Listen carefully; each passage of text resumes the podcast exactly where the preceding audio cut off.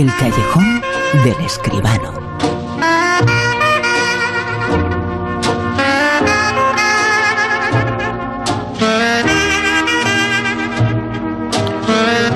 El cine tiene un nombre, José Manuel Esquivano, el callejón con José Manuel Esquivano y tiene otro nombre. Esta semana es Parásitos. Sido la película que ha ganado casi todo o los eh, premios eh, por lo menos importantes eh, de los Oscar, cuando aparentemente nadie lo esperaba. José Manuel Esquivano, muy buenas, ¿qué tal? Buenas noches, Bruno, ¿qué tal? Pero tú lo habías dicho eh, bastantes eh, veces eh, que Parásitos era una película que estaba cogiendo buena posición y que había que verla porque era importante Parásitos y lo ha demostrado, ¿eh? Pues sí, la verdad es que, hombre, yo creo que un, poco de sorpresa sí ha sido, ¿no? Pero sí que veíamos en, en la misma noche de los Oscars ya, ¿no?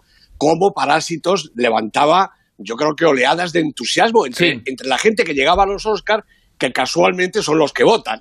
De manera que, por eso os decía el otro día, ojo con Parásitos, que parece que todo el mundo está encantado con esta película. Hombre, eh, que iba a ganar eh, el premio a la mejor película internacional, como dicen ahora, pues estaba bastante cantado. De hecho, Almodóvar ya sabía que tenía pocas posibilidades, pero es que lo de Parásitos ha sido una bomba, ¿no? Mejor película, mejor director, mejor guion, en fin, bueno, y, mejor película extranjera además, ¿no?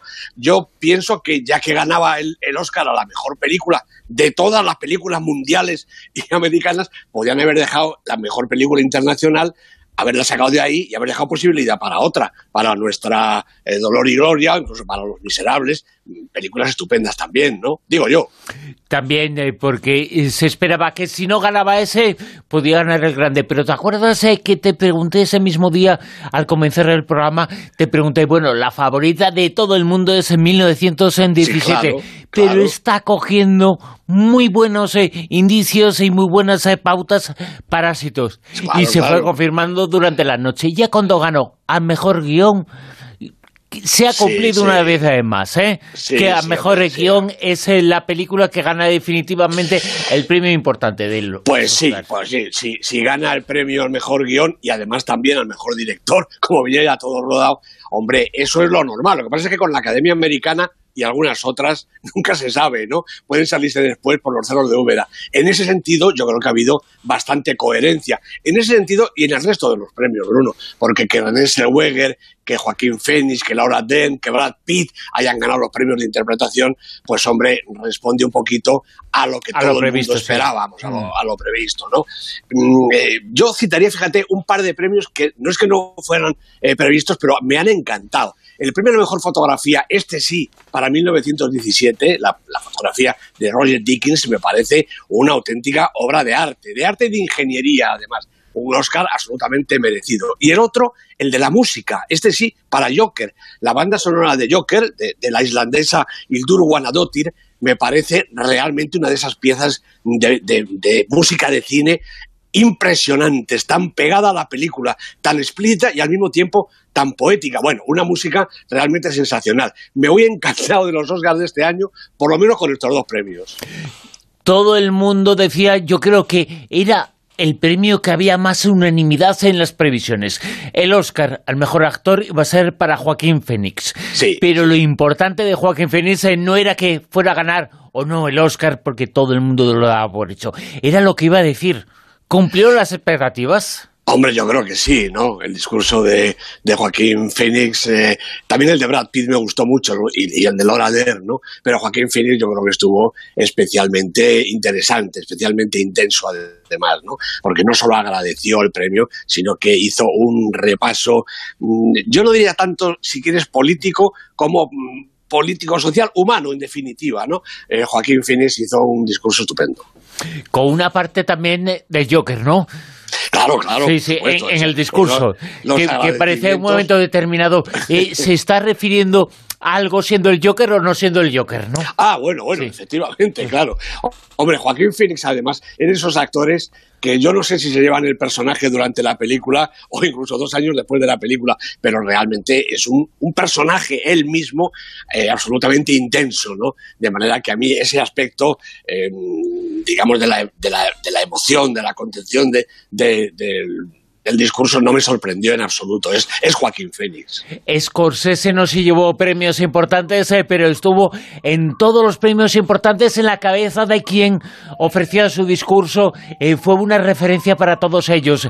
Eh, sí. cosas crees que se pueden destacar de las muchas que se pueden destacar de los Oscars de este año? Bueno, hombre, yo primero esta mediana sorpresa de los premios grandes, ¿no? Después yo diría que la coherencia, en fin, más o menos en todo lo demás, ¿no? Y, eh, hombre, nos hemos quedado al final sin el premio de la película de animación. No es que sea destacar algo para bien, sino para mal, porque realmente, el otro día comentaba, eh, a ver qué hace Disney, porque Disney siempre es Disney. Hombre, que Toy Story 4 que es una estupenda película, yo no lo discuto, pero que es la cuarta vez que vemos mm. a estos muñequitos y de venir. Eh, se ponga por delante de Klaus, que es una película eh, realmente extraordinaria de animación. A mí me ha sabido mal. Yo, para mal, es lo que destacaría. Fue totalmente injusto porque, insistimos, es eh, la cuarta parte. Y Klaus era una película, es una película que estaba ganando los premios importantes. yo creo que ha sido la ganadora moral de ese premio.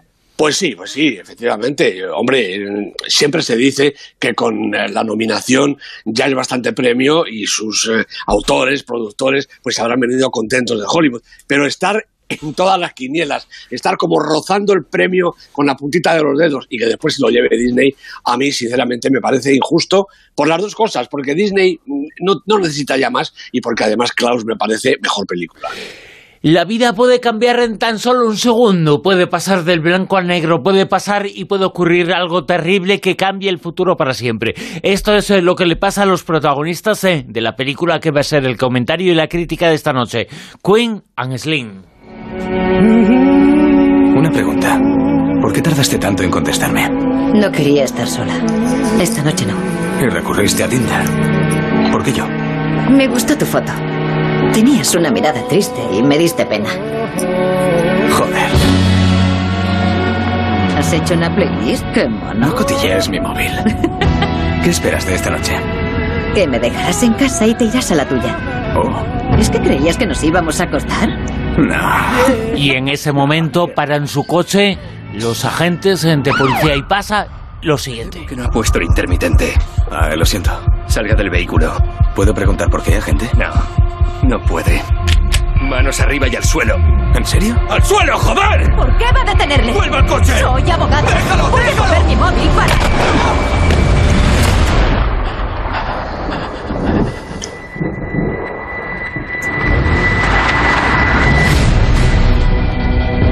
¿Y si Dios quería que muriese y le jodí sus planes? No creo que quisiera eso. ¿Eh? ¿Eres tú? Tenemos que irnos, ya. En un segundo cambia todo, del blanco al negro. Puede ocurrir algo terrible como en esta película y al, aquello que era una cita, una cena normal y corriente, todo se convierte en un auténtico infierno para los protagonistas de esta película. Efectivamente, Bruno, así es. Este Queen and Slim, Queen Slim, es una muestra de ese pequeño gran cine independiente americano. La película la ha dirigido Melina Machucas, la producción también es de la directora junto con Lena Waite, Pamela Addy, entre otros. El guion de Lena White y los protagonistas Daniel Kaluuya, Jodie Turner Smith y Broken Woodbine. Bueno, Melina Machucas es una directora americana, pero es de origen griego y caribeño. Ella se ha curtido sobre todo en el campo del videoclip. Tiene una larga lista de clips con Beyoncé, con Lady Gaga, con Rihanna, Katy Perry, Kylie Minogue, otras muchas, ¿no? Y también en la televisión.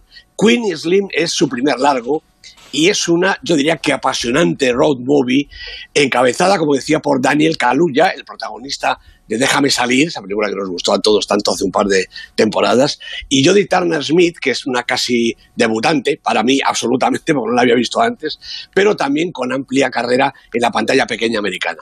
Bueno, ellos son los Slim y Queen del título, una pareja que se conocen como acabamos de oír, por gracias a Tinder.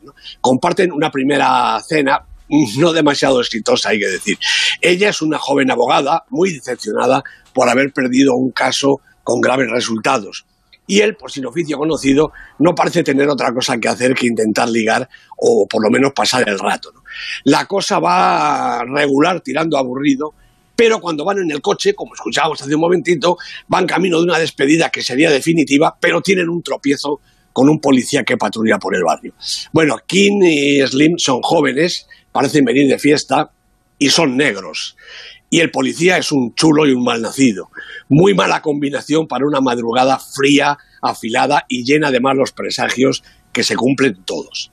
Y los dos protagonistas, personas normales y corrientes antes de encontrarse, se convierten en delincuentes y en fugitivos. Sus destinos se unen y comienzan una dramática huida a través de seis estados, cinco coches y mucho miedo, hambre, sueño y afán de libertad. La meta es Florida, desde donde escapara a Cuba. Y los medios, pues algunos conocidos y parientes que le brindan refugio y les dan dinero y comida, las más seguras carreteras secundarias y la suerte que les parece favorable. Bueno, o quizá no sea la suerte, porque a medida que la, fuga, que la fuga progresa y la policía le sigue el rastro, una ola de indignación sacude las capas más populares de la población negra, que ayuda a los perseguidos y estorba a los perseguidores hasta llegar a provocar auténticos disturbios. El mapa del viaje se ve así repleto de incidentes que salpican la acción como requiere todo buen retrato de carretera, paisajes, tipos, tropiezos y recursos de toda índole pasan ante la vista del espectador, asomado casi todo el rato a la ventanilla de los coches que uno tras otro transportan a Slim y Queen. Bueno, no hay tregua, hay tensión creciente y hay una inevitable sensación de melancolía cercana casi a la tragedia que tiñe cada fotograma. La imagen es caliente, la banda sonora, compuesta por un buen número de temas, nos lleva a Nueva Orleans, al Caribe, al rhythm and blues, al soul, los cuerpos danzan y se aman en la noche y miran de día al horizonte. Y no sabemos qué va a pasar en cada amanecer, en cada recodo de la carretera, en cada paso que lleva al paso siguiente. Queen Slim, la película, es una historia de azares y caminos, de maldad, de infortunio y de solidaridad, de personajes confundidos, magníficas interpretaciones de sus protagonistas, desde luego, y existencias arriesgadas. Y es un retazo de vida, un viaje terrenal con música para el alma, o dicho con más propiedad, es una road movie que tiene corazón de blues. Queen Sling, así se titula la película, el comentario, la crítica de esta noche. Vamos con el Super 10 que nos sitúa en el puesto número 10 en la lista, puesto número 10. Pues a este pájaro, las aventuras del Doctor Dolittle, dirigida por Stephen Graham, con Robert Downey Jr. en el papel del veterinario que habla con los animales. Tres semanas y bajando. 9. También ha bajado un puestecito en su segunda semana Adu, estupenda película española de Salvador Calvo, con Luis Tosar, con Ana Castillo de protagonistas. Puesto número 8. Bueno, atención a este título, Aves de presa y la fantabulosa emancipación de Harley Quinn. Todo eso es el título de la película. es de Cathy Jan la protagonista es Harley Quinn, es decir, Margot Robbie, con ella está Elizabeth Winstead, primera semana en la lista y es la película de la semana. Como alguien pregunte, ¿qué fuiste a ver ayer? Y fuiste a ver esta película, jolines, a ver cómo se explica, ¿no? Efectivamente, pero es que la película, hombre, Aves de Presa estaría bien, es un buen título. Y sin más, ¿verdad?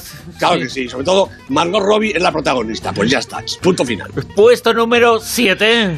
Pues es para la dolor y gloria de Pedro Almodóvar, que repite posición en su semana número 38 en la lista, Bruno. Se ha venido sin el Oscar, pero tiene Goyas y tiene muchos premios, seguro que no les importa. Puesto número 6. La verdad, de Hirokazu Koreeda baja un puestecito en su octava semana esta película que es francesa, pero también es japonesa. El cine de Corea es realmente universal. Cinco. Lo que arde de Oliver Lasse, otra película española estupenda, sorprendentemente en su novena semana ha subido hasta el puesto 5 desde el 10. Un subidón y una película estupenda. Cuatro. Bueno, Joker de Todd Phillips Joaquín Phoenix, con su Oscar, 19 semanas en la lista, ha bajado un puesto.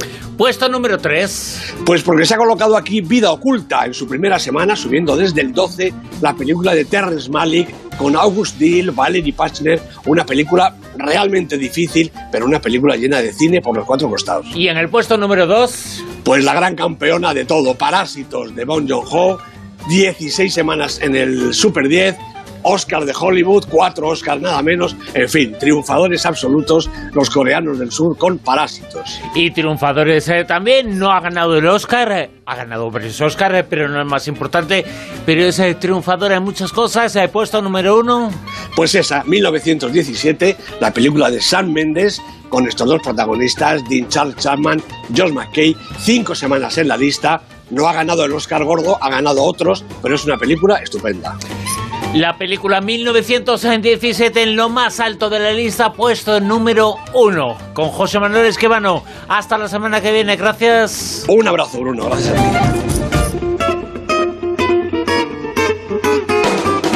En Onda Cero, La Rosa de los Vientos.